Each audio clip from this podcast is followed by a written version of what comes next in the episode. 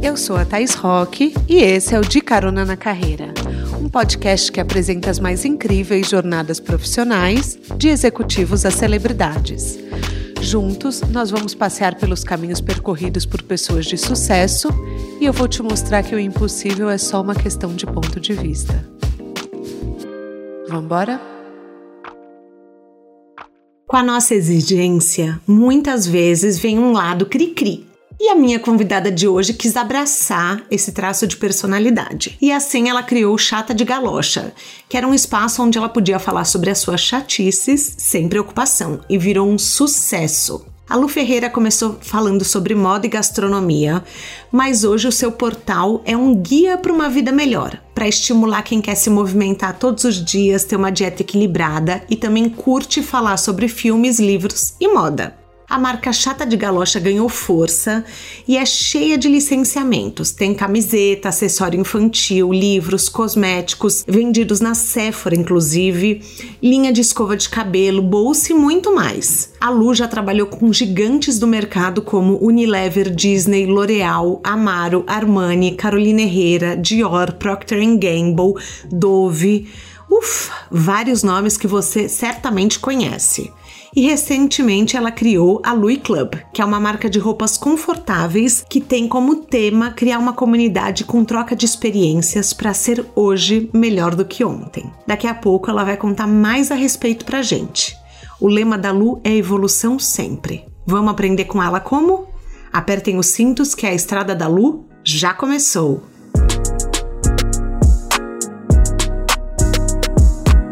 Lu, seja bem-vinda ao De Carona na Carreira. Quer dar um oi para os nossos caroneiros? Olá, pessoal, tudo bem? Estou muito feliz de estar aqui hoje conversando com você, Thaís. Ai, muito obrigada. Queria mandar um beijo para a Feneute, que fez essa ponte maravilhosa. Eu sou fã do seu trabalho, Lu. Falei pra Fê. A Fê falou: não, vamos fazer acontecer, vai rolar. Então, Fê, muito obrigada. Aliás, as inscrições do curso da Fê estão abertas, pessoal. Quem quiser comprar, planeje sua vida. Vou deixar o link também no descritivo do podcast. Eu fiz, vale a pena. Você fez? eu fiz ano passado, na turma que inaugurou. Cara, eu sou muito fã da Fê. Quando ela lançou, eu falei, eu quero! Eu sou entusiasta. Ai, que máximo, eu quero ver se eu faço esse. Tá, eu tava de olho já. assim, acho que você é a quarta pessoa que me fala muito bem do curso. Nossa, as pessoas Faça. elogiaram muito, falaram que é um conteúdo de muita qualidade, que ela é super caprichosa, né? Ela é, e assim, eu acho que todo mundo devia fazer esse curso na vida. De verdade. Jura? De verdade. Cara, seria um mundo muito melhor aquelas, né? Parece que eu sou obcecada.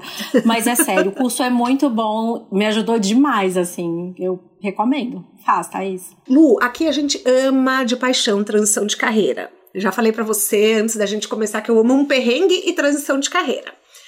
Mas assim, você fez uma transição quando o tema ainda era um tabu então, assim, você é. foi assim, pioneira da transição de carreira. Você largou um cargo de diretora de uma agência de publicidade para investir no blog, que na época ainda não era um mercado profissionalizado, né? Como que foi? Você chegou um tempo a ficar sem ganhar dinheiro ou você só fez a transição quando você já monetizava? Como que foi essa etapa? Foi uma coisa muito planejada.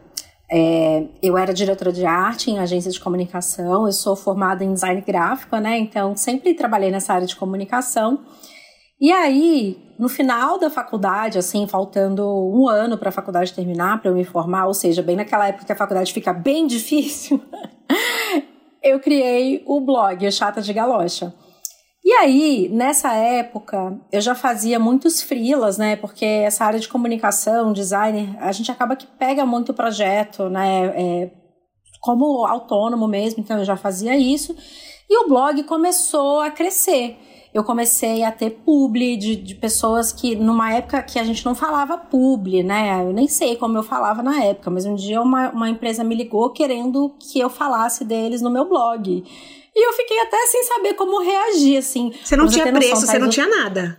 Nada. E eu, eu isso me marcou tanto que eu lembro aonde eu estava. Sabe esses momentos de vida que são tão marcantes que você lembra onde você estava, o que, que você estava fazendo? Eu estava, tipo, na área externa da agência que eu trabalhava, uhum. é, falando assim no celular, sabe assim? Eu lembro do lugar direitinho. Eu falei, gente, como assim? Coisa maluca. Mas foi assim, é, foi uma coisa muito orgânica, os blogs não eram famosos ainda. É, isso foi 2008, mais ou menos. É, E aí eu comecei a, a ter alguns publis no blog. Mas assim, eu não sabia como precificar. E aí, o que que eu como eu solucionei isso? Eu pensei, bom, eu tenho a minha hora trabalhada, né? Eu tenho um salário aqui na agência, eu ganho X por hora. Para valer a pena eu fazer um publi no blog e não estar trabalhando aqui, eu preciso ganhar pelo menos isso. Então, esse foi o cálculo inicial que eu fiz uhum. para monetizar o meu blog na época. Eu, eu, precisava ser remunerada de acordo com o padrão que eu estava acostumada. Tá. É, hoje em dia, obviamente, não é mais assim, mas na época, sem ter para onde correr e como não existiam outros blogs é, grandes que eu conhecia ainda na época, é, conhecia como leitora, né? Não Sim, conhecia claro. as blogueiras, uhum. É, foi como eu consegui monetizar.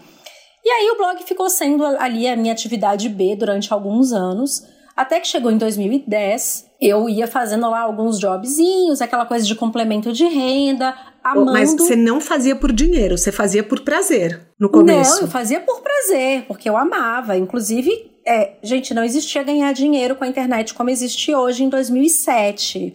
É, não existia Instagram em 2007, só para né, as pessoas se localizarem, assim. O YouTube ainda era super pequeno, tanto que eu fui entrar no YouTube em 2013. Então, em 2007, a gente era pago por post publicado no blog. E não tinha essa de divulgar depois, né, no Instagram, em uhum. rede social, talvez no Twitter que, se eu não me engano, eu já tenho Twitter há 14 anos, então ele é um ano mais velho, mais novo do que o Chata de Galocha. Mas aí a gente fechava o público no o, texto mesmo, com uma imagenzinha de divulgação.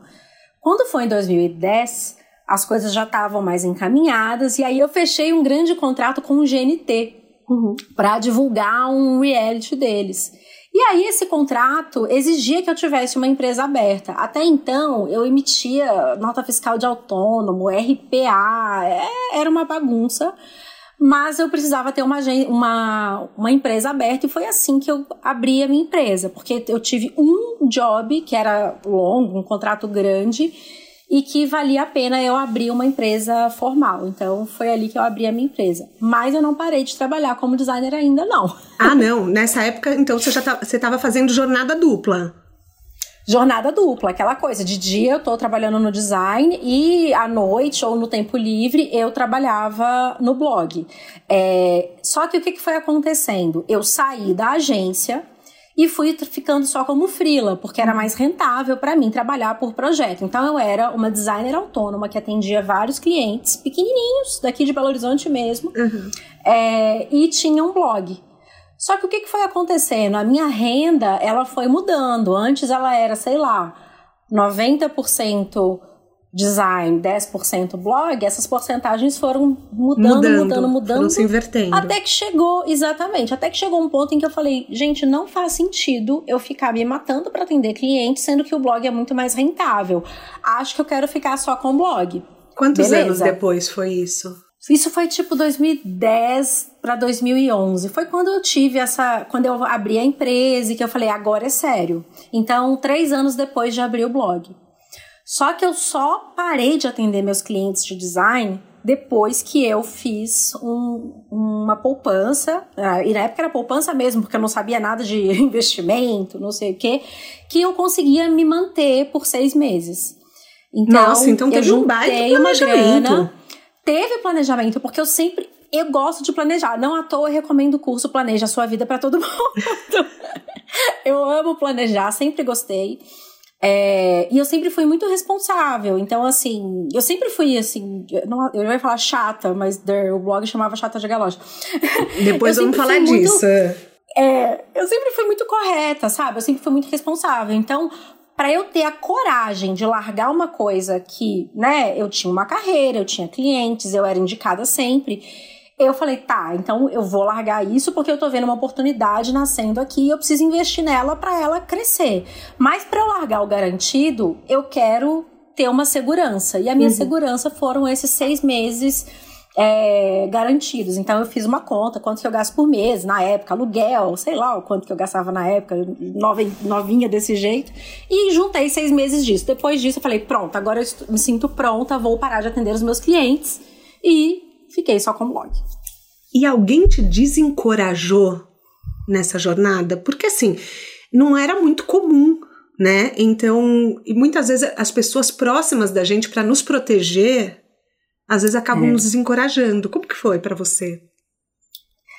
Eu não me senti desencorajada porque é o seguinte, é isso. Como eu sou uma pessoa extremamente responsável, as pessoas ao meu redor, elas sabem disso. Uhum. Então, assim, eu não sou aquela pessoa que comete loucuras. Nunca fui. Então, quando eu dei esse passo, eu expliquei exatamente isso. Olha, estou. Meus pais, né, por exemplo, na época, eu tinha. Aquelas que não sabem nem fazer a conta, ah, sei lá, 20 e poucos anos, 23, 24 anos, por aí. Então, fui explicar para os meus pais é, olha, eu vou parar de fazer design, vou ficar só com blog. Tenho um contrato agora com o GNT, isso ajuda pra caramba, né? Porque você claro. poxa, é uma grande empresa, tá apostando em mim, né? Acho que faz sentido. Mostra a seriedade nisso. também do trabalho, né? Exato. E a, né? Enfim. É, e eu também tenho aqui uma reserva. Se não der certo, eu tenho seis meses aqui. Eu sempre posso voltar para o design. Eu, sempre, eu nunca fechei portas, né? Eu acho que isso é uma coisa importante para a pessoa que está planejando para fazer uma transição de carreira. É não fechar portas, é explicar. Se né, for conversar. sair também do negócio, sair numa boa. Gente, não é porque vocês estão fazendo a transição de carreira que você vai xingar o chefe, virar as costas, derrubar a mesa. Pelo amor de Deus, esse mundo é muito pequeno. Se o seu, seu chefe daqui a um mês pode estar tá numa marca incrível que contrata influenciadores, por exemplo, ou que, enfim, Não. que, né? Com certeza. E assim, hoje em dia, né, com a internet, tem muito aquela coisa assim que a gente vê às vezes, ah, porque meu primo já trabalhou com ela na época que ela trabalhava em tal lugar e disse que ela era assim, assim, assim. É então, é gente, a gente, é, a gente tem que cultivar bem as relações, né? Não tem jeito é, tudo, tudo pode mudar, né? Então eu acho muito importante isso, de não fechar portas. Então, é, saí das agências que eu trabalhava, me despedi dos clientes, expliquei que eu não faria mais, indiquei colegas competentes para ajudá-los, né, uhum. no, no que eu fazia. E não me senti desencorajada. Agora, também não me senti mega encorajada, entendeu? Tipo, ninguém falou, isso aí, vai mesmo, arrasa. Não, foi tipo assim, ah, é? Você vai fazer isso? Ah, tomara que dê certo. é, porque a minha família é meio que como eu, né? Tipo, é isso. Eu, eu, eu, eu, venho de um meio. Então, se eu sou assim, responsável e, e, e, precavida, é porque meus pais também são assim. Então, eu vi que eles confiaram, mas tinham um certo, né? Tipo, Você já estava com o Léo nessa época? Não, mas eu tava com o meu primeiro marido. Eu casei com 23 para eu casei com 22 para 23 anos uhum. com o meu namorado da adolescência. Então eu tava saindo de casa, louca, saindo de casa e largando tudo. Ah, mas então, mas e para ele assim, você sentiu um apoio? Dele. Senti um apoio, tá. porque na época ele tinha um emprego fixo, tipo, super bom, e aí ele falou, vai lá, tipo assim, sabe, qualquer coisa eu tô aqui. Que ótimo, é, é então, ter uma rede de apoio sentido, é muito sim. importante, né? É, eu acho que ainda mais de um parceiro, né? Que você divide a vida. Então, divide a vida, inclusive financeira, né? Se uhum. você não tem esse apoio, deve ser muito mais difícil, mas eu tive. É, eu tenho uma consultoria de transição de carreira, né? E tem muitas mulheres que fazem a consultoria inteira em segredo e depois contam para o marido no final quando vão montar o novo negócio. É bem desafiador, Caramba. mas acontece isso porque muitas vezes a pessoa tem um sonho e ela sabe que talvez ninguém entenda. E, e uhum. eu acho melhor do que você se brecar. Eu acho muito corajoso você, você ter coragem de viver um sonho é, e daí depois ir, ir atrás e falar, assumir para todo mundo, né? Mas ainda assim, o, o mundo ideal seria uma parceria e uma cumplicidade afetiva, né? que às vezes é, com certeza. Eu não. Esse negócio de casamento, né? Isso que eu falei, era meu primeiro marido. Então quer dizer que eu passei por um divórcio e agora eu sou casada novamente há quase 10 anos. A gente faz 9 anos de casada esse ano. E casamento, para mim, mudou muito o significado depois hum. que eu passei por isso. Assim, que eu tomei a decisão de me divorciar e depois foi até muito rápido, eu acho, a vontade que eu tive de me casar novamente. É muito engraçado que as pessoas me lembram assim: nossa, Lu, quando você divorciou, você falou que você nunca mais ia casar. Ah, mas é sempre e assim, aí... né? A gente acha que nunca é... mais vou me apaixonar, nunca mais vou amar dessa forma. Daqui a pouco você tá lá apaixonadona. Um ano e meio depois estava eu indo Nossa, um ano e meio demorou. Assim. Você acha? Menina, Nossa, eu, eu, eu, vou te contar, eu já contei essa história aqui no podcast, é, mas assim, é, é, eu tinha um relacionamento, terminei, eu conheci o meu marido, em 15 dias a gente estava morando junto, em 40 dias ah! a gente estava noivo, em 4 meses a gente estava casando. Estamos juntos até hoje, temos dois, temos dois filhos. É, um ano e meio não é nada. um ano e meio é uma eternidade. Um ano e meio eu já estava grávida. Mas sabe o que eu acho? Então, até isso, né, falando de casamento, eu acho que quando a gente sabe, a gente sabe. Sim. É, e, e assim como eu sabia que o outro casamento não não estava mais funcionando, eu sabia que essa nova esse novo relacionamento tipo tava dando muito certo, tipo assim, nossa, essa conexão é muito diferente. E é isso, assim, eu não toparia estar numa relação em que eu não tivesse essa cumplicidade, que a outra pessoa não, não tivesse disposta a estar tá junto comigo pelos meus sonhos. E porque eu faço isso pelas pessoas, sabe? Tipo, eu, eu quero muito que as pessoas.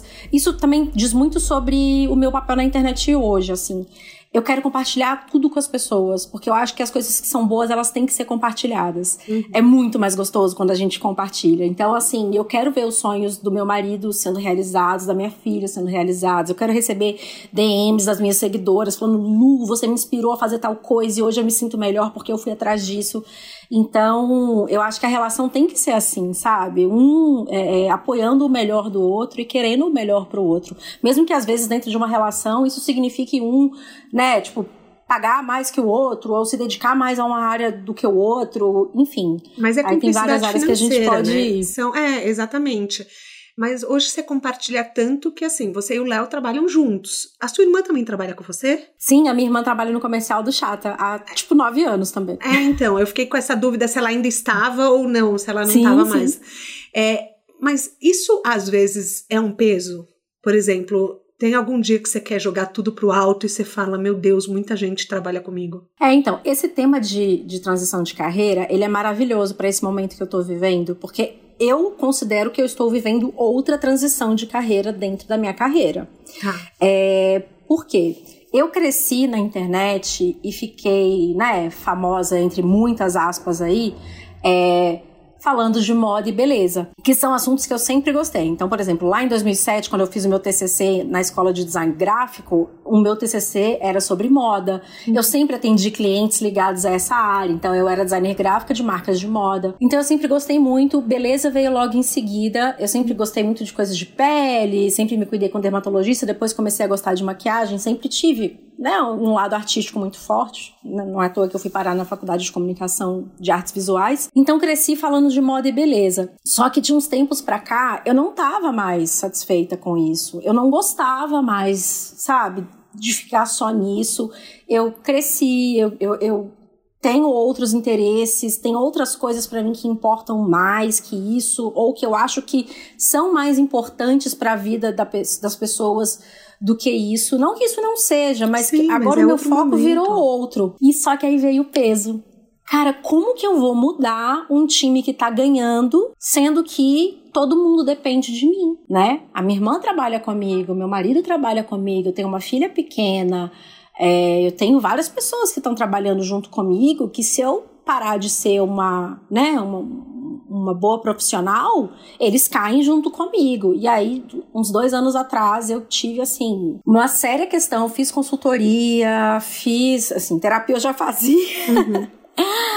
Até eu conseguir entender como que eu conseguiria estar mais feliz no meu trabalho, abrir mão de certas coisas mas também não desperdiçar todo o espaço e as oportunidades que se abriram depois que eu comecei a ser influenciadora digital, porque querendo ou não é um trabalho que te abre muitas portas, né? Você Sim. chega na vida das pessoas de uma maneira muito íntima, né? Muito a íntima, você vira a melhor amiga da pessoa, todo. né?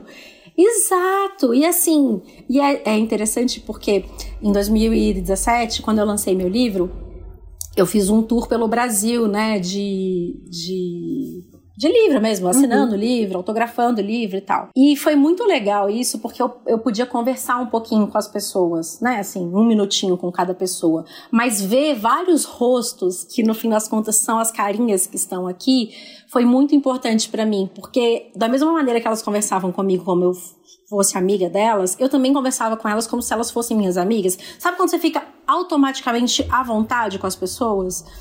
E isso para mim foi uma, uma coisa grande e importante porque eu sou naturalmente introspectiva e tímida. É, quando eu era criança, eu fiz terapia para timidez, assim, eu tinha dificuldade na escola. E hoje em dia, me sentir confortável com pessoas estranhas que me abordam nos mais diversos lugares é porque realmente eu sinto essa conexão. É uma conquista sabe? também, né? É, e é uma coisa que, assim, é muito maluca, porque eu me exponho muito, e quando o blog começou, lá em 2007, né, porque hoje em dia todo mundo já começa na internet se expondo, mas em 2017 não sabiam o meu nome, era Chata de Galocha, não tinha Lu Ferreira, não tinha minha foto, não tinha eu sua lembro foto? a primeira vez. Não. não eu lembro a primeira vez que eu postei uma foto minha, que eu tava assim, morrendo de medo. Falei, meu Deus, eu vou postar uma foto, eu vou postar uma foto. Não você tinha. não tinha, você tinha noção quantas pessoas liam ou só pelos comentários? Tinha, tinha eh, analytics, tinha né? Analytics? Sempre tá. teve, ah, tá. tinha. Mas na época, eu também lembro como foi que eu postei a primeira foto. É isso, né? São coisas que são marcos Hoje em dia eu acho meio idiota, mas na época eu tava assim, morrendo de, de nervoso. É, o que às vezes, talvez, eu consigo. É, há uns anos atrás eu fiz um curso, né, o método CDG, para ensinar as pessoas o que eu aprendi sendo influenciadora digital.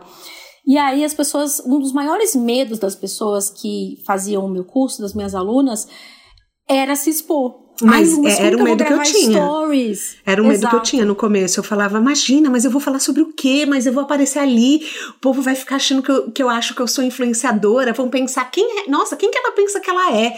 Esses pensamentos são muito boicotadores, mas são mais comuns do que a gente imagina, né? E eu senti isso lá em, sei lá, 2008, não lembro qual foi o ano, o ano que eu postei a minha primeira foto é, na internet. Eu lembro da foto até hoje, ela é muito engraçada, muito mais space, assim, aquela estética selfie com a câmerazinha, sabe? Uhum. Muito anos 2000, tá na moda agora de novo, é tendência. Mas, então era completamente diferente, assim. eu conversei com, com a Silvia Braz há algumas semanas atrás e ela falou para mim que ela criou um blog chamado Blog da Maria Sofia. Porque Sim. ela falou, eu não sabia é, se aquilo é, é, tipo, era um mico ou não. Ela falou, eu não tinha ideia o que que era. Por que chata de galocha? Eu sei que assim, é porque você é muito ah, criteriosa, mas por que, que você não queria botar o seu rosto? Também por isso. Gente, a internet, lembra que assim, pensa, quando eu comecei na internet, é, internet de escada, e eu entrava nos chats, o que a minha mãe me falava. Eu tinha 14 anos. Uhum. Minha filha, a internet é muito perigosa, não fale seu nome, não fale sua idade, não fale onde você mora, existem pessoas do mundo inteiro. Então a internet era meio terra de ninguém. Quando eu fui criar o Chata de Galocha, eu já tinha tido outros blogs antes. Uhum. É, todos com nomes absurdos e sempre com pseudônimos. Nunca era o meu nome. Então tinha Fotolog. Não, Fotolog foi depois, né? Porque se minha uhum. cara não tava lá. Mas tinha é, Live Journal. Eu tive site no Geocities. Quem lembra disso? É, enfim. E quando eu fui criar o chat, eu falei, tá já era um grande sonho meu ter um lugar para eu postar reviews de lugares, uhum. sabe? Ter um blog para postar resenhas de restaurantes que eu frequentava. Sempre foi de restaurante. Eu queria falar para as pessoas onde era legal de ir. E aí eu tinha feito vários projetos diferentes, mas eu queria deixar claro para as pessoas que, olha, isso aqui não é qualquer indicação. Vocês não estão entendendo, eu sou muito chata, eu reparo em tudo tudo. A dobrinha do menu, o modelo da lixeira, o jeito que a torneira do restaurante abre, o sorriso do gato. Eu reparo em tudo. Mas eu queria que fosse leve, né? Pra não ficar só chata. Falei, ah, chata de galocha, né? Uma expressão engraçadinha, uma coisa meio de vovó, pra dar uma descontraída. Então virou chata de galocha. Acabou que foi é, interessante porque depois, quando eu comecei a falar de produtos de beleza e tal, essa história de ser criteriosa, né? Foi ótimo, não, imagina. Casou muito bem. Eu amei, eu falei, porque, porque é exatamente o, o que a gente espera, que, que as pessoas façam uma curadoria exigente quando elas vão apresentar um produto, um lugar, um serviço. E hoje na internet eu tenho muita amiga influenciadora e às vezes eu fico, eu mando, isso é um publi ou é verdade?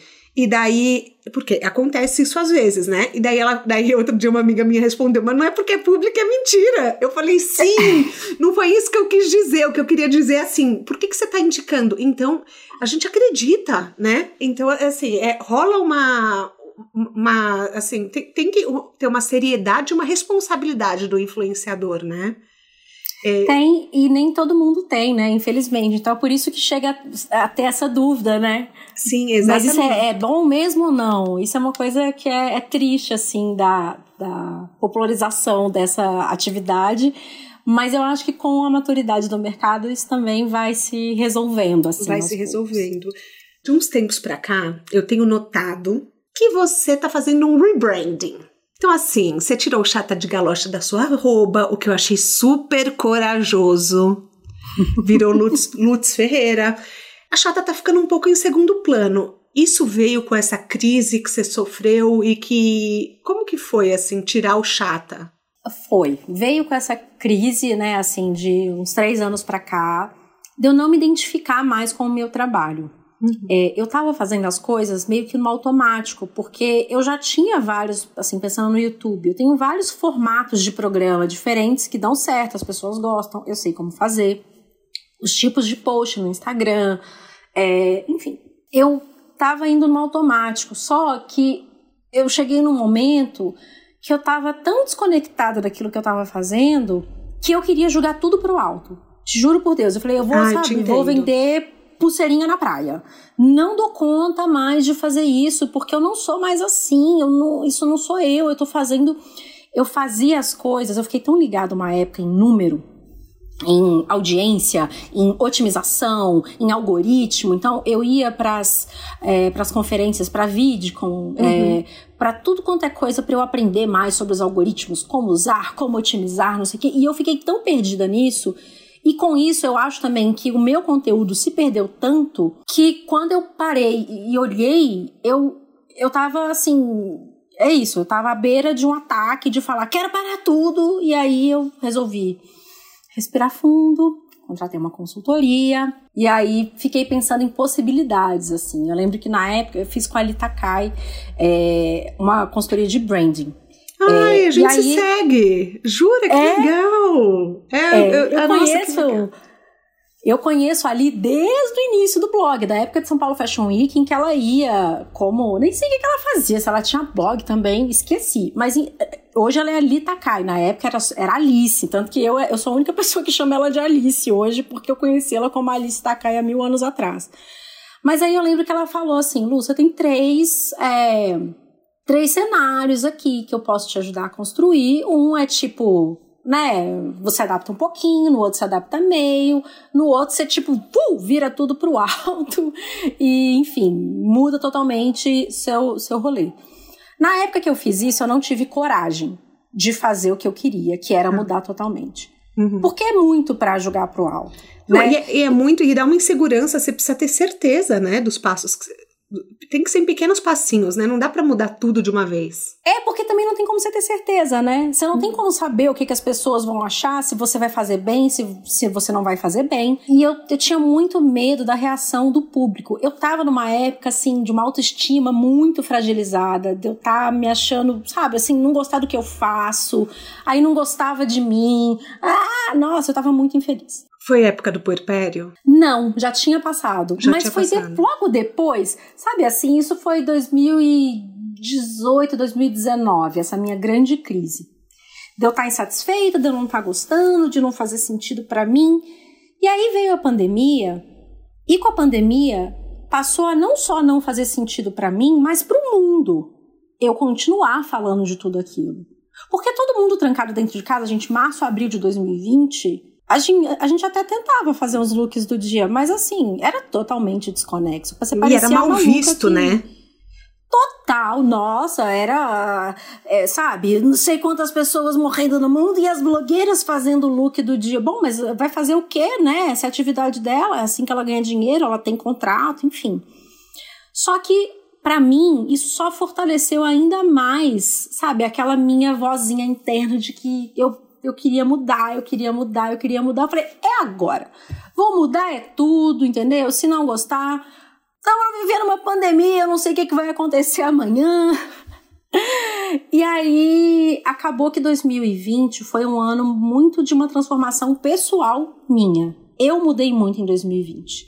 E com isso eu acabei ganhando um pouco mais de autoestima. Comecei a, a ter mais coragem de fazer as coisas de tentar coisas novas. Foi um ano em que a gente fez coisas muito, muito diferentes no conteúdo do Chata, no YouTube. Eu me permiti ser mais real, mais vulnerável. Legal. É, eu acho que o momento pedia e eu também não, não conseguia ser diferente, sabe? Porque Mas você acha que isso também aumentou sua autoestima? Eu acho que sim, porque quando você é aceito por quem você é, né? E não por quem você está projetando ser, é claro que sua autoestima aumenta, porque eu estava sendo real, eu estava mostrando ali é, né, os perrengues que eu estava passando, ao mesmo tempo que era muito difícil, porque foi bem aquela época assim, né? Ah, os artistas sofrendo na mansão com piscina, sabe assim? No... Então, assim, foi uma época muito delicada. Mas, ao mesmo tempo, foi uma época que eu tentei muita coisa. Porque é isso, eu, eu era obrigada a fazer isso. É, as pessoas não sabiam o que fazer, o conteúdo que eu fazia antes não funcionava, então eu fui seguindo a minha intuição e mudando muito o meu conteúdo por conta disso. Hoje eu sinto que você fala ano, muito de saúde também, né? De saúde mental, de saúde física. Muito, muito, porque a minha vida virou isso, na verdade. O que aconteceu, assim, resumindo, no fim das contas, né, até chegar hoje, janeiro de 2022. Em 2020 eu fui testando eu, eu ainda estava, né, assim, com as mesmas bases que eu tinha antes, então, né, as mesmas mídias, YouTube, Instagram uhum. e tal, só que eu testei tipos diferentes de conteúdo.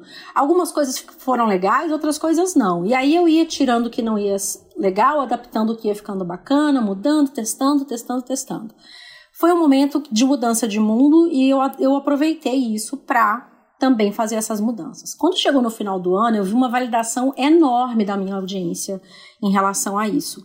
Eu recebia mensagens, porque eu fiz uma retrospectiva Sim. falando de como foi, no Instagram mesmo, assim, né? Como foi o ano para mim. E foi um texto muito sincero, assim, muito um textão que veio de dentro mesmo.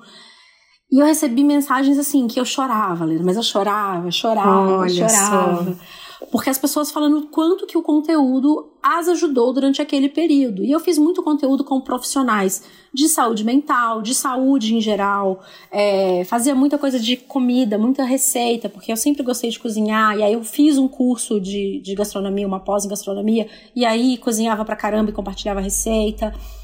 Enfim, no fim do ano, eu, eu estava com um conteúdo completamente diferente que foi muito validado pela audiência. E eu também já tinha uma ideia, há mais tempo, uhum. de diversificar mais ainda as minhas fontes de renda.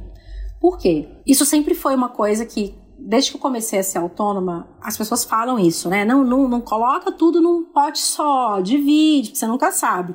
E com a pandemia, eu percebi que isso esse conselho realmente é muito válido, né? Assim, da gente não depender só de uma coisa, porque no início da pandemia, todos os meus contratos de influenciadora foram suspensos. As empresas não sabiam o que ia acontecer. Então eu fiquei assim de março até o meio de abril sem esperando. Saber, Nossa, que desespero. Esperando. Uhum. É, sabe aquela reserva de emergência que eu comecei a fazer quando eu fiz a transição Sim, lá? Foi na hora de, de usar. De diretora de arte? Eu usei. Foi uma uhum. emergência. Sim. Então, como estava tudo suspenso, eu pensei, eu realmente preciso ter uma outra fonte. Eu não posso depender só de uma coisa. Porque e se essa coisa não der certo? E eu acho que com a pandemia muita gente viveu isso, né? Muita. Pessoal de evento, né? Assim, poxa, a pessoa trabalha, ser é um cerimonial, você não pode fazer evento. E aí? Você sabe que até vou compartilhar um caso nada a ver, assim, esses dias eu conheci. Eu não sei se você sabe quem é o Renato Aguiar que ele faz evento no, no interior. E eu conheci a irmã dele pelo Instagram mesmo. E ela me contou que em 2019, assim, por uma intuição, ela começou a estudar congelados. Em 2016 começou a estudar congelados. Em 2019 eles lançaram uma linha toda de comida dessas das comidas que ele faz. Para congelados. E daí na pandemia. Ah, já vi influenciadora postando. Nossa, muito bom. Muito bom. É, o brie deles, eles vendem o favo de mel. Ah, Maria, amo. É, eu amo comer. Então, é, e daí eu. eu, nossa, eu fiquei assim passada com a história, porque ela falou que tipo, que daí na pandemia eles acabou, acabou, do dia para noite não tinha mais festa, não tinha mais flores em casamento, não tinha mais decoração, não tinha mais nada. E tudo que eles tinham eram os congelados, que era o que as pessoas precisavam. Olha só que loucura. Para você ver, olha que importante, né? Eu, que um cara super famoso, exato, um cara super famoso, renomado no, no, no, na área dele, mas acontece uma coisa assim, ainda bem que ele tinha, né, uma outra fonte.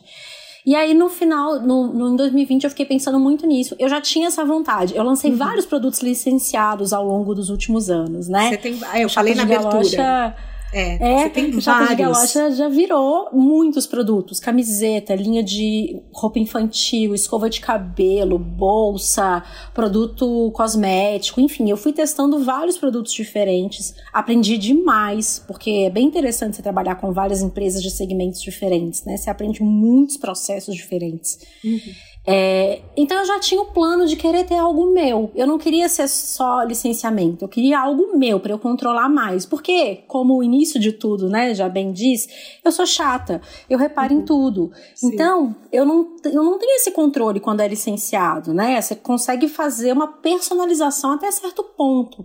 Mas eu queria muito um negócio novo meu. Eu tinha várias dificuldades para isso acontecer, mas chegou em 2021 e eu tive uma oportunidade, foi aí que começou o planejamento da Lui. Da Lui. Que é a minha marca que é foi lançada cara, ano passado. E é a sua cara. Ai. Porque assim, então... você fala sobre saúde, é, você fala sobre saúde mental, você fala sobre saúde física. E a marca traz, além de ser roxo, né? que eu amo, é, que é a sua cor, que é a sua cara, o seu branding. Mas é, eu, eu vi, assim, eu entrei, pesqui, pesquisei bastante sobre você e eu vi que a Lui, assim, tá muito alinhada com o seu novo momento de vida, né?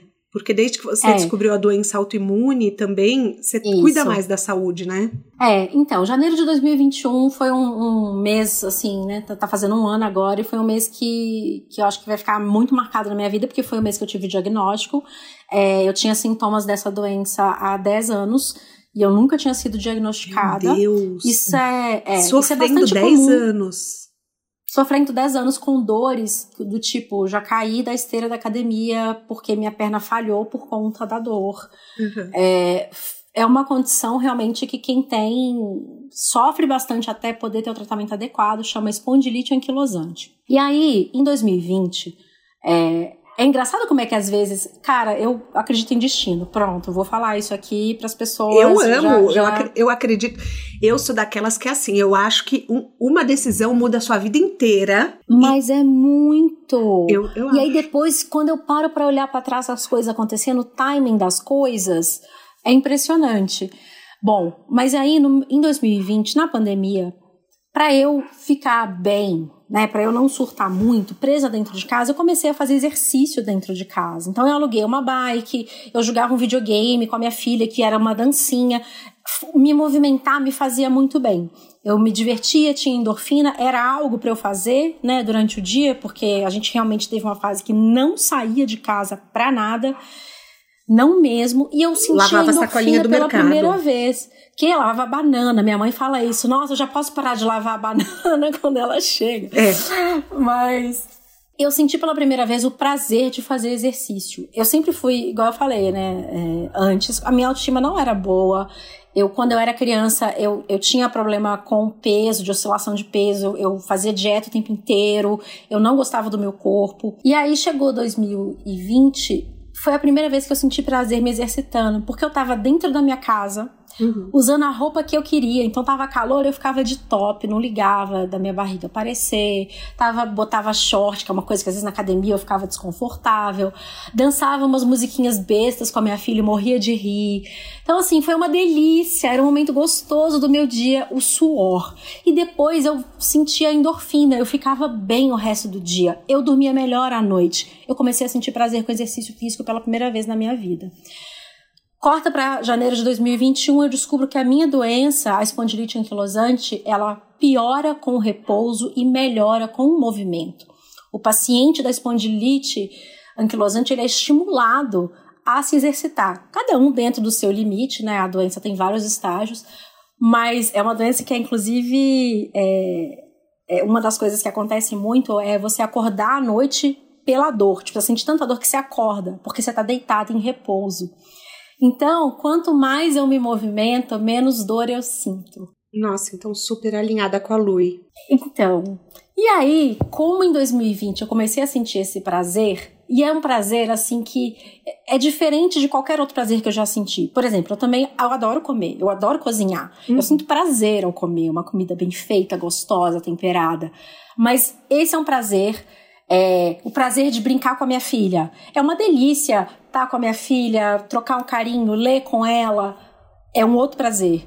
Mas o prazer do exercício é um prazer que eu nunca tinha sentido antes, porque só vem dali, entendeu? Daquele movimento. E eu falei, gente, eu preciso compartilhar isso com o mundo. As pessoas precisam saber que dá para ter uma relação diferente com, com o corpo, com, com o exercício. Dá para ser legal, meu Deus, isso é Nossa, demais. Nossa, você tá até me estimulando, e porque eu faço exercício por obrigação. Thaís, você não tá entendendo. Você também fazia? Eu também fazia. Ah, que? que bom. Eu lembro há uns... A primeira vez que eu fui fazer personal, a minha história da espondilite, eu fui no ortopedista sei lá, há 10 anos atrás, a primeira vez que eu senti dor, ele falou assim: Ah, isso daí é postura. Você precisa ir pra academia fortalecer o seu abdômen, aí vai melhorar. Aí eu falei: Nossa, estou tendo dores com postura, eu vou contratar um personal. O personal me perguntou: Qual é o seu objetivo na academia? Eu falei: É frequentar a academia. eu odiava. Mano, eu odiava cada segundo daquele. Eu odiava a roupa. Eu odiava. Tipo, eu achava que as pessoas ficavam me olhando de um jeito X. Eu gostava do meu personal. Pronto, só. Que bom. Me ajudava mas também não ajudava na dor, porque também eu não tinha o diagnóstico. Eu odiava. Eu realmente só passei a ter prazer com o exercício durante a pandemia, fazendo exercício sozinho em casa. E aí, depois de começar a gostar do exercício, veio o começar a gostar do meu corpo, porque ele era capaz de fazer o exercício, porque quem tem essa doença que eu tenho, muitas vezes acaba numa cadeira de rodas. Então, eu sinto uma gratidão enorme todos os dias, porque eu não perdi nenhum movimento. Eu consigo sentar, eu consigo levantar, eu consigo encostar a mão no meu pé. Eu consigo fazer força, eu consigo carregar minha filha, que pesa mais de 20 quilos. É, e isso para quem tem essa doença, isso é um presente. Então, eu nunca vou tomar isso como uma coisa garantida para mim, sabe? O movimento, o poder me mexer. Isso para mim é um presente. E eu comecei a estudar, entendeu? Por que, que eu me sinto tão bem quando eu faço exercício agora e eu não me sentia antes? O que, que eu posso fazer para eu sentir mais prazer na hora de me movimentar? E eu quero ir para uma academia, porque eu tenho limitações aqui. Eu preciso, eu preciso fazer força de um jeito diferente que eu não consigo fazer em casa. Como é que eu vou fazer para fazer isso? Então, eu realmente, eu sou muito é, estudiosa, sou nerd. Quando eu gosto de um assunto, eu mergulho. Gente, ela lê e muito, comecei, ela lê demais. Eu leio muito, então é, eu, você sabe. Eu, eu, sei, eu sei que ela tá falando a verdade, gente, porque assim, eu sigo a Lu no Goodreads, que é um aplicativo. e ela lê, eu acho que eu juro, uns, sem brincadeira, uns cinco livros por mês. Eu, eu não tô brincando, é, é uma tipo coisa. É, é, tipo isso. Às vezes eu vou ano lá dar uma pesquisa. 46. É, eu, eu falei assim, eu, às vezes eu quero dar uma pesquisada de livro para indicar no Clube do Livro, eu falo, ai, deixa eu ver uma nota que a Lu deu. Daí, às vezes, tem lá, tipo, três. Eu falo, ih, esse livro não, então. Então, ela, ela lê muito, muito, muito, muito. Leio. Eu gosto muito de ler. Até porque uma coisa que eu aprendi muito na minha gravidez, isso é um assunto que voltou muito à tona recentemente, né, de violência obstétrica. É, na época, eu quis um parto humanizado, troquei de, de médico com 24 semanas de gravidez. Uhum. Não, 20 semanas, enfim, no meio da gravidez. É, e eu entendi que a gente precisa ir atrás da informação que a informação que é dada para nós ela é só um pouquinho do que é importante. Então foi nessa época que eu comecei a estudar mais, Sim. a não, não, não depender só do que as pessoas me falam, que os médicos me falavam. Eu estudei muito antes de ter a minha filha e isso virou uma coisa natural minha. Então, por exemplo, quando eu descobri a minha doença, eu virei expert na doença. Cê, sim, você se aprofunda, você gosta de. Por, por isso, chata de galocha, porque você fala, quero ver quem sabe mais do que eu. Exato, cada uhum. detalhezinho. É, e aí eu também fui atrás disso com a doença, com o exercício e virou a minha missão fazer com que as pessoas tivessem uma rotina mais leve, porque é, o bem-estar que eu sinto, a leveza que eu sinto e que eu comecei a sentir em 2020 no ápice da pandemia, né, com o exercício físico, é, é uma coisa que eu nunca tinha sentido antes. É uma, uma rotina com movimento, porque o nosso corpo foi feito para se movimentar, e uma rotina mais saudável, porque a nossa, é, as doenças autoimunes, elas são doenças inflamatórias e elas pioram quando a gente tá com o corpo é, sobrecarregado. E isso vem do quê? De dormir mal, comer mal, não se exercitar, tá é exposta soma, a né? muita toxina. É uma soma. Só que não são só as doenças autoimunes que é, são provocadas pela inflamação. É tipo 70% das doenças que a gente tem atualmente. Então, doença cardiovascular, diabetes, o câncer, Todo mundo pode se beneficiar de uma rotina mais saudável. E todo mundo sabe disso. Mas por que, que a gente não faz? Então, eu acho que por inércia. Sinceramente, eu acho que a gente acho. acaba ficando num automático e tem tanta coisa para fazer na vida que as pessoas acabam fazendo, é, não pensando, sabe? E vai indo, indo, comendo o que é mais rápido. O que, é... você acha? Eu acho que é porque as pessoas veem como uma coisa chata que é obrigação. Entende? É como assim, ah, eu estou, estou doente, tenho que tomar esse remédio de X em X horas. Ah, tá bom. Aí você põe uma coisa para você não se esquecer. Mas não é, você não toma um remédio com prazer, você toma porque você precisa tomar, né?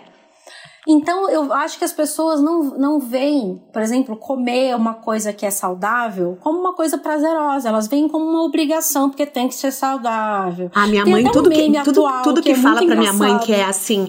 Ai, é, mãe, come é com açúcar de coco. Minha mãe já olha e fala, ai, tudo pois que é. é saudável. Você já reparou que tipo, a geração um pouco mais velha que a gente eu não sei se você já percebeu isso, mas torce o nariz quando fala que é ou é saudável, Total. ou que é diet, ou que é. Impressionante, né? E tem tanta Meu coisa pai é boa. é muito assim. Não, tem muita coisa boa e o que que virou a minha missão, né? O da onde surgiu a Lu e por que que o meu conteúdo mudou tanto? É porque eu quero que as pessoas entendam que dá para ser uma delícia. Entendeu? eu tenho prazer em comer ainda, em comer lá minha comida saudável, eu tenho prazer em me exercitar, eu amo poder dormir cedo para acordar bem disposta no dia seguinte, dormir bem e acordar descansada, que é uma coisa que eu não tive por tantos anos da minha vida. É, então, eu quero muito mudar esse estigma da atividade física, da, do wellness, do bem-estar. Tanto que quando a gente foi criar a Lu, eu falei: eu não quero ser uma empresa de bem-estar que é tudo em tom de outono, bege, verde musgo, tudo de bem-estar é dessas Sim, cores, né? É Sereno, tranquilo. Não, eu quero colorido, é para ser legal, é divertido, isso é legal, gente, isso é bom. Dá para ser legal. É essa a minha missão. Eu quero que as pessoas saibam que dá para ser divertido, se cuidar e assim, uma vez que a gente começa a ver os resultados no nosso humor, na nossa disposição, gente, não tem como parar. Enfim, parece uma lavagem cerebral, eu não, sei, não, mas, mas é eu, eu, eu, tá me fazendo refletir pra caramba, porque eu, eu sou uma pessoa que eu te falei, eu vejo exercício como obrigação, mas ao mesmo tempo, eu, como sua seguidora, eu vejo as diferenças que, das, é, do conteúdo que você traz de qualidade de vida. É, você também fala muito sobre alimentação. Então, eu, eu entendo, tá me fazendo pensar. Eu acho que muita gente, muitos caroneiros vão sentir isso também tentar encontrar o prazer à sua própria forma, né? Dentro de, uma, de, de um movimento do corpo, né? O que, é, o que, que te dá mais prazer? Eu acho que às vezes você me fez pensar agora que talvez eu não tenha encontrado é, o que me faz assim o exercício certo ou a atividade certa dentro da minha realidade. Então, por exemplo, ah, eu adoro luta, mas eu detesto, por exemplo, sei lá, fazer esteira. Então, uhum. talvez seja encontrar também o que se adequa a você, a sua personalidade, ao seu estilo. Acho que também tem isso, né? Tem muito isso. E eu acho que tem tantos fatores, por exemplo, acho que para mim, eu comecei a fazer pilates recentemente. A minha primeira tentativa para fazer pilates não foi, as minhas duas primeiras tentativas de fazer pilates não foram bem sucedidas. E depois eu fui parar para pensar o porquê, sendo que é uma atividade que teoricamente tem muito a ver comigo porque me lembra muito balé, que eu gostava muito quando eu era criança. A primeira era porque o estúdio não era flexível com o horário. E eu tava naquela vida maluca de viajar, não sei o quê. Aí eu ficava brava, porque eu sempre não conseguia repor minhas aulas e eles falavam que eu tinha direito, mas eu não.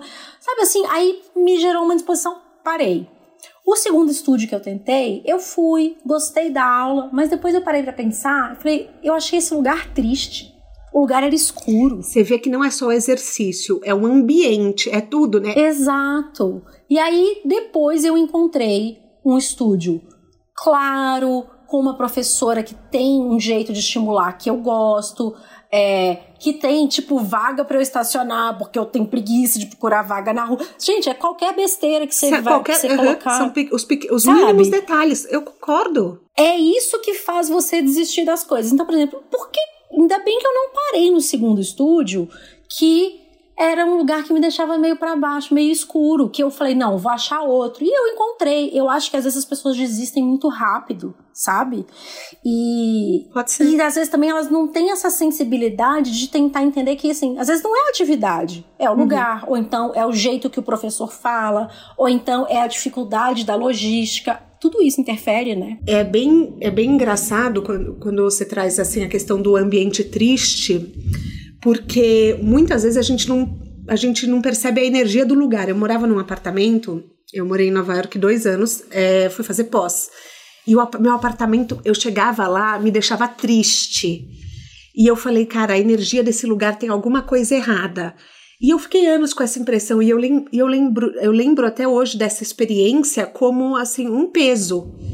E eu falo, até hoje eu me pergunto, por que, que eu não mudei de apartamento? Por que, que eu não fui atrás? Por que, que então, assim, é você não se acomodar no que não te faz feliz. Então, é. Nossa. Nossa, muito. É isso mesmo. Eu te entendo. E não desistir, sabe? Eu acho que. É, é eu acho muito difícil é, ter uma rotina saudável atualmente. Muito difícil. É um esforço é, consciente todos os dias. Mesmo para mim, que só. Que sabe, virou meu objetivo de vida, virou meu negócio, virou meu conteúdo é o que eu preciso para viver bem por conta da minha doença, mas ainda assim é um esforço diário, porque Seu primeiro a nossa ainda sociedade é eu não tenho mais preguiça, porque para mim tem uma chave muito óbvia na minha cabeça que é: se eu ficar parada, eu vou na minha velhice ficar numa cadeira de rodas. Ponto. Entendeu? Então, para mim eu tenho duas opções: ficar numa cadeira de, cadeira de rodas ou malhar. Eu escolhi essa, então vou treinar e movimentar o tempo inteiro.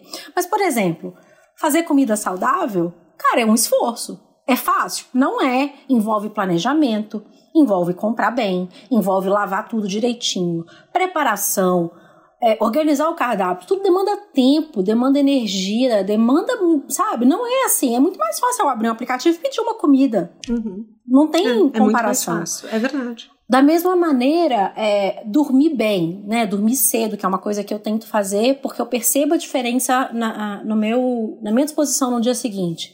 É muito difícil. Tá tendo Big Brother. Eu queria assistir o Big Brother. Tá todo mundo falando, é divertido, eu rio dos memes. Mas eu não posso assistir porque Você é super eu quero dormir cedo. Eu sou super disciplinada porque quando eu durmo mal, eu percebo alteração no meu apetite, no meu humor, no meu, na minha produtividade. Então, assim, eu viro outra pessoa.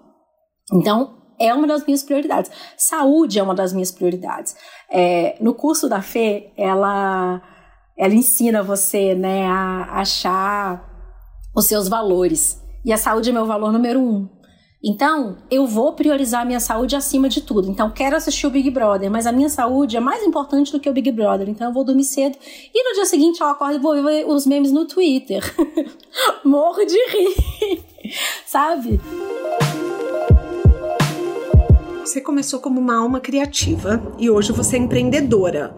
Uhum. Então, assim, você saiu das empresas também em parte para não ter que seguir essa rotina de empresa das 8 às 18 Hoje você trabalha muito mais, né? Do que você trabalhava quando você estava na empresa? Trabalho muito mais, mas eu tenho uma rotina que eu mando nela. Então isso para mim não tem preço, porque uma coisa é quando você trabalha para fora, né? Eu trabalhava de 9 às 19 na época. Uhum. É, eu tinha a obrigação de estar disponível nesse horário para essas pessoas. Então, por exemplo, eu faço hoje é, o meu treino 11 e meia da manhã, um horário bem de princesa.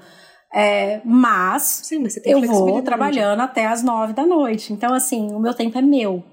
Eu, eu que mando nos blocos de tempo. Eu faço isso, eu planejo os meus blocos de tempo, porque agora também eu tenho duas empresas juntas, né? Eu tenho o meu trabalho como influenciadora, que eu tenho os meus clientes, e eu tenho a Lui, que é um bebê que a gente tá começando Lui, agora, e que eu preciso me dedicar a ela. Tenho sócio na Lui, tenho equipe diferente. Então, eu, eu tenho pessoas que trabalham comigo no Chata, pessoas que trabalham comigo na Luz. São dois times que eu me relaciono todos os dias. O público então, da Lui é o mesmo público que blocos. seu? Atualmente sim, mas a ideia é a gente extrapolar. Claro que ele nasce a partir da minha audiência, né? Ele, porque a Lui nasceu de mim, obviamente. Mas a ideia é que ela cresça e extrapole. Mas se você é minha seguidora e você ainda não segue a Lui, por favor, Lui Club, gente. Bora Lui lá, Club. Aliás, vamos aproveitar e falar todas as suas redes sociais para quem não conhece seu mundo vamos. roxo para conhecerem. Meu mundo roxo, meu mundo verão suave, gente. Meu Instagram, arroba Lutes Ferreira, Lutz Ferreira. No YouTube, é, youtube.com barra Lu Ferreira. Todas as minhas redes são Lutz Ferreira e eu tô presente em todas. No Twitter, o nome é diferente porque ele veio antes, então lá eu sou Lu Ferreira também. O que mais? Lui Club, luiclub.com e lui.club no Instagram. Tem muito conteúdo legal de bem-estar, wellness, saúde e tudo mais. Os links estão todos no descritivo do podcast, então se você não ouviu, não anotou algum, fica tranquilo que tá tudo lá. Lu, uma vez eu vi você falando que você tem muita dificuldade de saber o que é lazer e o que é trabalho. Porque assim, você acabou de ficar, assim, você acabou de me contar a sua história de vida totalmente vinculada a trabalho. Então assim, é, é uma como que tá hoje essa divisão? Que momento você não considera trabalho? É, isso é muito difícil para quem trabalha como influenciador, né, tipo, do meu tipo, porque a gente divide a vida, né? Então, assim, eu vejo um filme interessante, eu compartilho. Eu leio um livro legal, eu compartilho. Eu tive um diagnóstico de uma doença crônica, eu compartilho. Então, tudo eu compartilho. É, mas ficou mais fácil para mim depois que eu passei a usar um sistema de organização de bloco de tempo. Por quê? Eu tenho tempo de cada coisa na minha vida e eu tenho inclusive o meu tempo de lazer.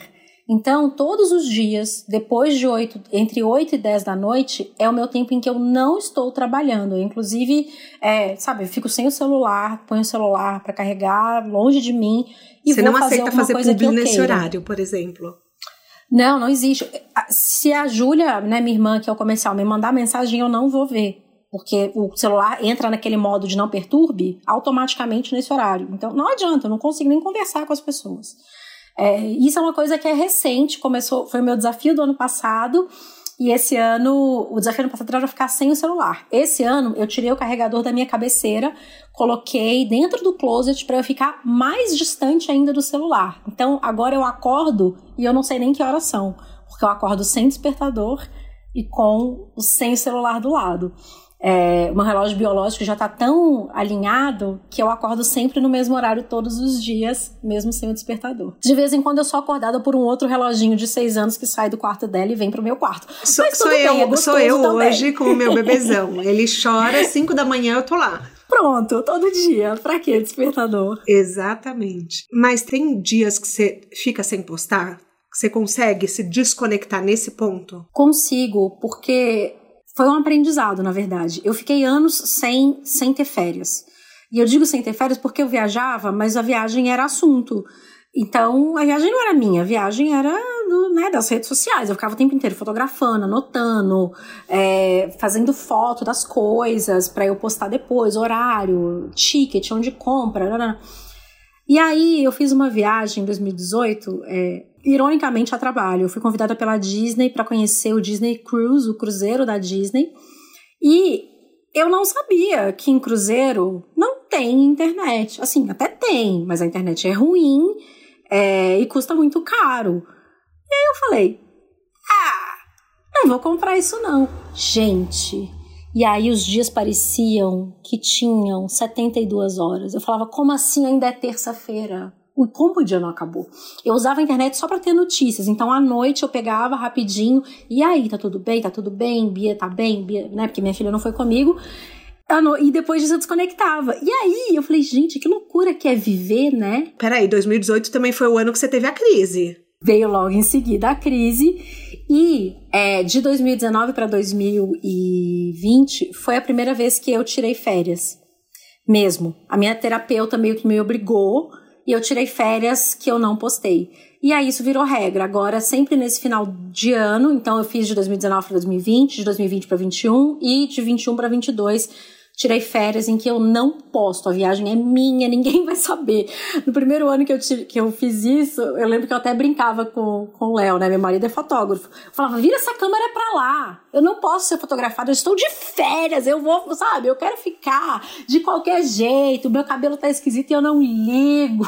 Foi ótimo. E aí eu aprendi. Então, eu muitas vezes no fim de semana eu fico um dia distante, não me dói mais fazer isso. Aliás, muito pelo contrário, eu entendo a importância disso para eu ter o que compartilhar depois. Uhum. Porque se eu compartilho tudo, né, o que, que eu tenho depois para contar para as pessoas? Então agora, até com essa história do clube do livro, das atividades, eu vivo mais, compartilho menos, mas eu acho que eu compartilho coisas muito mais legais, assim, porque eu tô vivendo mais, é isso, eu tô deixando o, o tempo online para coisas produtivas e gastando meu tempo offline com outras experiências. Você tinha o projeto piloto com a Thaís Farage, que durou dois anos o podcast. Vocês começaram antes do boom. Foi. E daí, quando o boom veio, vocês pararam. O que aconteceu?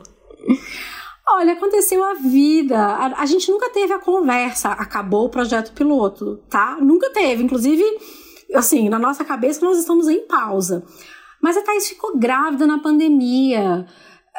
Sabe, veio a pandemia e aconteceu tudo isso que eu já contei para você. Então, assim, a gente não tava dando conta, uma conversando com a outra, falou assim: vamos dar uma pausa? Vamos. Então tá vamos dar uma pausa. E assim estamos até hoje. Só que aí veio a Lu e a Thaís abriu uma escola. Enfim, eventualmente a gente vai conversar se vamos botar um ponto final ou se foi uma grande vírgula. Mas foi uma experiência. Não, porque eu fiquei, eu fiquei com a impressão que, como você tinha mudado muito o seu conteúdo, eu falei, putz, às vezes ela não fica mais. não faz mais sentido fazer, né? Não, porque o projeto piloto ele era sobre tudo, né? A gente falava de muita coisa. Inclusive, foi um, um projeto muito bacana, porque é, eu falei com muita gente fora da minha bolha, de outros, né, de outras áreas. Nossa, eu acho, acho enriquecedor, assim, ter tido essa oportunidade. Eu conheci muita gente bacana com muitas visões de mundo diferentes, assim, e eu acho que se bobear até me ajudou um pouco até a coragem, sabe? De dar um passinho, assim, para fora, vendo tanta gente inspiradora de áreas diferentes. Foi muito legal. Olha que bom. O que, que é sucesso para você?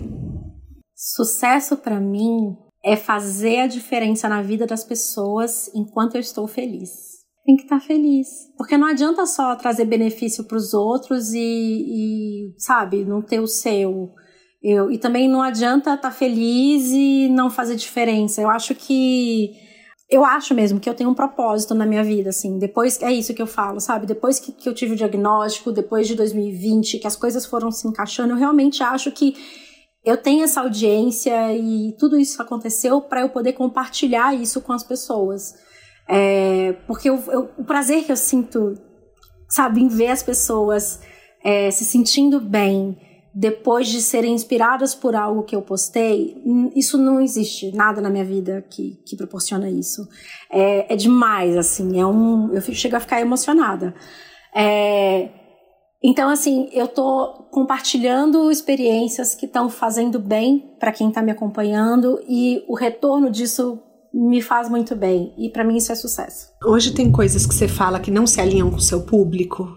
Por exemplo, você fala não para algumas coisas. Ah, nossa! o tempo inteiro. É, por exemplo, eu faço muita receita, né? Eu gosto muito de cozinhar, eu fiz a pós-graduação. O que mais tem é marca de ultraprocessado querendo patrocinar. Vamos fazer com esse produto. Fala, não vou fazer, porque isso é ultraprocessado. Eu sabe? É claro que até como de vez em quando alguma coisa, mas eu não vou fazer propaganda disso. Eu falo de saúde. É, fast food. Não como? Como, de vez em quando, mas uma coisa é comer, outra coisa é promover, né? Então, nossa, tem muita coisa que eu não. A gente fala muito mais não do que sim, assim, cada vez mais, na verdade, porque eu acho que eu me sinto cada vez mais segura de estar nesse lugar novo, sabe? é cada vez mais fácil falar esses nãos, assim. Falar não é muito importante, né? O que, que você não faz de tipo de publicidade, por exemplo? A Mica Rocha, é, ela veio aqui ela falou: eu não faço emagrecedores. A Camila Frender falou que ela não faz bebida alcoólica. O que, que você não. Assim, você fala, não tem jeito, eu não faço. Não faço propaganda de. Não faço agora, tá? É importante dizer, eu tenho 15 claro. anos na internet. Claro. Eu já fiz muita coisa que depois eu olhei e falei, hum, talvez eu não devesse ter feito. Mas hoje, se bate um e-mail lá na caixa de entrada do meu comercial e é refrigerante, eu não faço. É, doce tipo bala, assim, não faço. É, que mais? Fast food, não faço. É, que mais? É muito priorizando a saúde, né? É, e, e, é, eu acho que é basicamente isso, assim. É, é engraçado porque, por exemplo, é, bebida alcoólica eu faço. É, mas aí já me questionaram, ai, mas você fala tanto de saúde, estranho ver você fazendo propaganda de bebida alcoólica. Gente, eu bebo bastante. Sim. Eu ainda sou humana, eu amo meu vinho, eu amo meus drinks, então isso ainda faz muita parte de mim. Eu entendo o estranhamento, mas Mas você também não acha que as marcas tinham que pensar no, no influenciador para ver qual se adequa? Porque também talvez o seu público nem consuma essas coisas que você não faz. Eu, assim, devi, deviam sim. Só que existe um mar de influenciadores agora, né? Gente, essas pessoas que fazem casting, deve ser difícil demais ter esse emprego atualmente, porque é isso também, né? Vamos supor, a pessoa até me conhece, mas se ela meio que não me acompanha mais há dois anos, às vezes ela não sabe o que eu tô vivendo nesse momento. Acontece, às vezes a pessoa. Eu recebo até hoje, tipo assim, coisa de neném, sabe? Marca de coisa de bebê para fazer propaganda. Gente, a minha menina tem seis anos, ela, sabe, tá enorme, fala inglês. Uma marca de fralda, não tem o menor sentido. É difícil. É, então eu acho que, que sim, a empresa precisa selecionar bem o influenciador, mas também cabe ao influenciador explicar para a empresa. Então a gente tem uma resposta é, que a gente usa para as empresas é assim: olha, é, essa marca não se encaixa no estilo de vida da Lu no momento. Então, a gente prefere não fazer isso agora, porque a gente acredita que a gente não teria um bom resultado. Tipo, boa uhum. sorte. Porque é isso também, tudo Sim. pode mudar, né? Assim, Sim, a galera da mudar, fralda. Claro. Vai que eu tenho um segundo filho. Daqui a dois anos pode ser que eu queira fazer a propaganda da fralda. É, não, é verdade. Você tem razão. Né? Tem, tem é. produtos que você, você acha que seu público não vai engajar e engaja muito e vice-versa? Tem coisas que foram surpresa para você?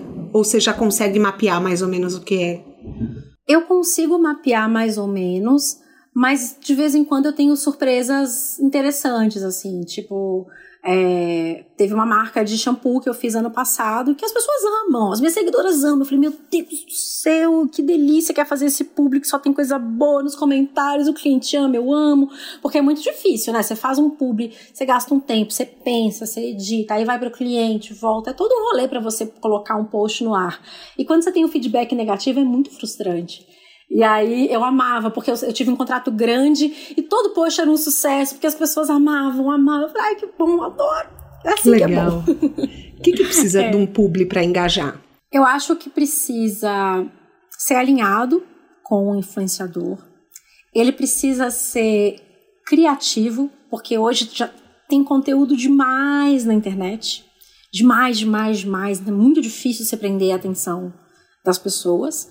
E ele precisa ser útil. Você tem que estar tá sanando alguma dor da pessoa. Porque senão é tipo, ah, que legal, bonitinho, deixa pra lá. Não, ele realmente tem que fazer sentido pra, pra audiência. Tem marca que você gosta e você procura a marca? Existe essa possibilidade de você ir atrás, por exemplo, quem está começando agora, rola ir atrás das marcas? É, ou você acha que não, que é um movimento que o mercado não vê muito? Ó, eu, pessoalmente, Lu, não vou atrás das marcas.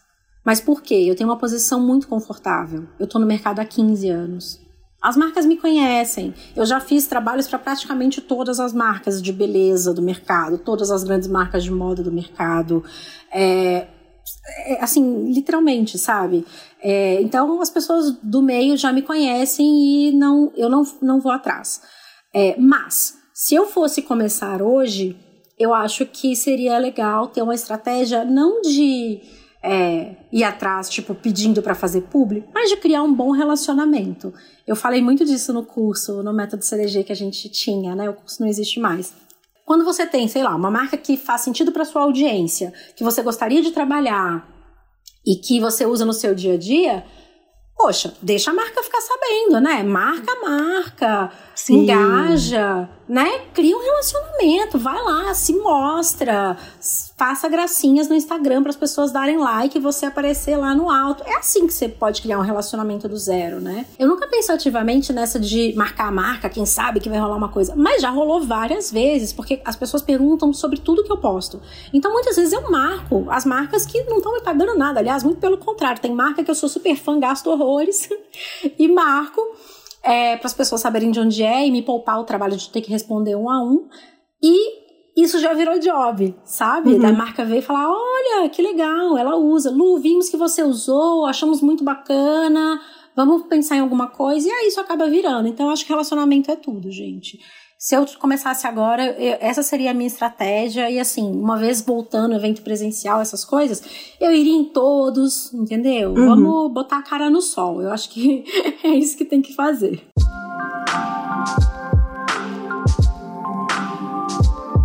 A gente tem um quadro aqui que chama pneu furado, que é assim: todo erro, toda estrada tem seu pneu furado, tem seu erro e que esses erros às vezes ensinam mais do que muita faculdade MBA por aí. Tem algum erro que você fala que na verdade foi um grande aprendizado para você, que foi bom ter acontecido? Tem, tem um erro é, e é engraçado que eu falei que eu acredito em destino, né? Porque a minha terapeuta ela fala que se você não, não aprende uma coisa da primeira vez, você, você, é apresentado aquilo várias vezes até você aprender a lição. E foi o que aconteceu com isso para mim, assim. É, desde pequena, eu sempre fui chata de galocha. Só que eu também sempre fui chamada de, de fresca, de nojenta, de, de chata. Nossa, mas tudo você reclama. Nossa, mas... Não... Então, sempre foi uma coisa que eu tentei atenuar em mim, sabe? De tipo, tá, então talvez eu devesse né, relaxar, deixar mais as coisas na mão das pessoas, não querer, né, ter controle de tudo e tal. E aí, o que, que aconteceu em vários é, desses lançamentos de produtos licenciados? Erros que eu deixei na mão de outras pessoas, tipo assim, não, eu tô fazendo um produto em parceria, né? Eu não, não vou controlar tudo, tem coisas que eles precisam fazer, inclusive tá no contrato que eles vão fazer. Então, assim, que eu não fui a chata de galocha, que eu tentei me diminuir para ser mais legal, digamos assim, uhum. né, usando as palavras. E sempre deu ruim, sempre deu ruim. E o pior de todos foi a grande crise da minha carreira, quando eu aprendi a gerenciar a crise, acho que definitivamente que foi quando, é, com um dos cosméticos da linha chata de galocha, a Maísa, a Maísa, a atriz uhum. gigante, teve uma reação com ácido glicólico na pele, postou no Twitter para os sei lá quantos milhões de milhões seguidores de dela seguidores. na época, uhum. eu acho que eram tipo 7 milhões, falando: Meu Deus, essa marca é horrível, olha o que ela fez na minha pele. E a pele dela toda vermelha. Nossa. Eu queria morrer. Era a semana do meu aniversário, início de 2020, e foi aí que eu aprendi a gerenciar uma crise, porque nessa hora, ao invés de esperar a, a, a empresa parceira é, se posicionar, eu falei: eu não quero saber o que eles acham, eu vou fazer o que eu acho, por quê? O que foi o erro desse, nessa questão, né? É, esse efeito que ela teve na pele, ele é esperado com o uso do ácido glicólico uma uhum. sensibilidade, uma descamação, né? Ele é um ácido que ele faz um peeling superficial na sua pele. Uhum. Só que não tinha essa informação no rótulo. Sim. Isso tinha que estar tá no rótulo, isso tinha que ser instruído para o usuário final. Óbvio, Óbvio, ainda mais um produto que não é vendido só sob prescrição, né? Porque quando você vai no dermatologista, ele fala, ó, oh, isso pode dar uma, uma, né, não sei o que, isso pode dar isso. Não, a pessoa pega na prateleira e leva para casa. Então isso tinha que estar em letras garrafais na embalagem. E não estava. E depois dessa eu falei: eu agora vou ser chata de galocha com tudo que eu lançar, mas não vai passar uma vírgula. Eu não quero saber se vai demorar para lançar. Eu, enfim. E aí, no lançamento da Lui, a uhum. gente teve uma pequena crise. Por quê? Uhum. Eu não lancei a grade de tamanhos estendida, eu lancei a grade padrão. Tá. Só que isso foi uma falha horrorosa, porque eu sempre defendi tamanhos plus size. Quando eu lancei as outras coleções para trás, sempre tinha tamanho plus size.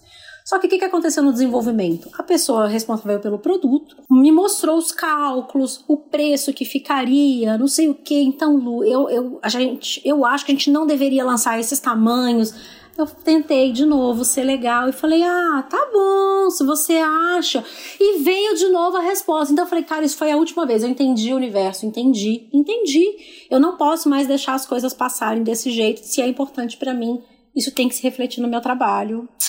E essa foi a maior lição que eu aprendi até hoje. E esse, para mim, assim, não foi um pneu furado. Assim, eu, eu, furei um, troquei. Furei dois, troquei. Eles tiveram que os quatro furar, sabe? Assim, foram, foi um erro bem Sabe, eu, eu, na terapia eu falei, olha, eu acho que a mensagem tá bem clara agora, que eu realmente preciso ser chata mesmo. Enfim, é isso. E não me diminuir para caber na expectativa do outro, entendeu? De tipo, não ter medo de falar realmente o que é importante e exigir o que é importante para mim, porque as pessoas me seguem porque elas se identificam comigo e a partir do momento em que eu abro mão de coisas importantes para mim e apresento um produto que não é 100% eu, elas não se identificam com aquele produto. Então assim, todo mundo perde, sabe? É, é, esses, esses foram os meus quatro pneus furados, Thaís. Na sua mala de viagem, um livro, um filme ou um documentário que você ame. Eu tô super curiosa pro livro que você vai indicar, tá? Assim, expectativas altíssimas. Nossa. Você sabe que eu sou super é, volátil com essas coisas, assim, meus favoritos mudam o tempo inteiro. Eu acho que livro eu levaria. Eu levaria, ótimo. Eu levaria Ai, não sei, um romance grande. Porque eu gosto de ler romance em viagem, sabe? Me prende, assim.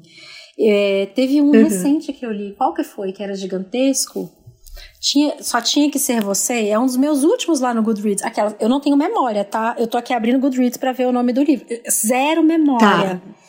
Não, depois eu Mas, pego, fica tipo tranquila. Esse, que, é, que ele é gigante, é um romance, é gostosinho, é fácil.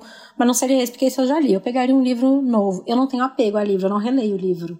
Mas que você indica, que assim, indico, que, você, que, que você indica. E que eu acho que todo mundo deveria ler, vamos ver. É A Bailarina de Auschwitz. Nossa! Nunca li. A Bailarina de Auschwitz é um livro de uma psicóloga, é, doutora Ide. Ah, esqueci o sobrenome dela. Ela tinha por volta de 16 anos, quando ela foi levada para os campos de concentração, e ela era bailarina, sobreviveu aos campos, foi para os Estados Unidos fugida, virou psicóloga, e ela conta no livro como ela conseguiu sobreviver àquela situação. Então, hoje ela é uma psicóloga especializada em trauma. E é muito, muito forte você ver como ela usa a experiência que ela teve, que é extrema, para ajudar a curar os outros, assim. Ah, esse livro é maravilhoso, todo mundo tinha que ler. Ela tem um segundo também, que é mais um, um manual mais prático, sabe? Dos ensinamentos. Então, eu recomendo ler os dois dela. Mas é lindo, e triste, e forte, e. Nossa, muito legal. Filme documentário. Ah, eu acho que seria os de comida, sabia? Eu amo o. É Chef's Table, aquele que é de música clássica que tem. Amo! O Chef's Table no Netflix. É, porque tem, olha, esse é ótimo para fazer download e assistir na viagem, porque tem um milhão de temporadas. As, os seriados são uhum. muito interessantes porque eles não são os, os, episódios, né? Eles não são só sobre comida, eles são muito sobre a personalidade de cada chefe e o que, que ele traz. Aí tem o processo criativo, o processo da comida, o sabor, a estética, a trilha, a fotografia. Ai, é tão maravilhoso, né? Eu amo. Toda temporada nova eu sou apaixonada. Lu, a gente chega ao fim da nossa carona. Ah. Eu queria te agradecer muito, porque assim, olha, talvez os caroneiros não saibam, mas a gente teve vários pneus furados durante essa gravação, tá? Caímos nos buracos. A minha luz acabou umas quatro vezes. É, a minha luz agora, nesse momento, a gente tá gravando, eu tô sem luz, tô com a internet do celular. Então, assim, Lu, obrigada por ter ficado comigo nesse perrengue. Você falou que você gostava de perrengue, viu? É verdade, ó, é, é, é verdade. Tenho que tomar cuidado com o que eu falo, mas é a realidade. Então, para todo mundo saber que é isso aí e a gente vai, vai gravando, vai fazendo acontecer. É isso. Lu, muito, muito, muito obrigada. Foi assim um papo delicioso, principalmente sobre a gente se valorizar, valorizar a nossa saúde, valorizar a nossa intuição. Enfim, é. obrigada. Eu que agradeço, foi um prazer estar aqui. Estou muito curiosa para ouvir o resultado e quero deixar um beijo para todo mundo que está ouvindo a gente. Muito, muito, muito obrigada. O De Carona na Carreira tem a consultoria de conteúdo do Álvaro Leme, a supervisão do José Newton Fonseca, a sonoplastia edição do Felipe Dantas e a identidade visual do João Maganin. As dicas que a gente abordou até aqui estão na plataforma, no descritivo do episódio que você nos escuta. Bora lá no Instagram falar mais sobre o episódio de hoje? A gente volta na próxima semana com mais um De Carona na Carreira. Um beijo grande.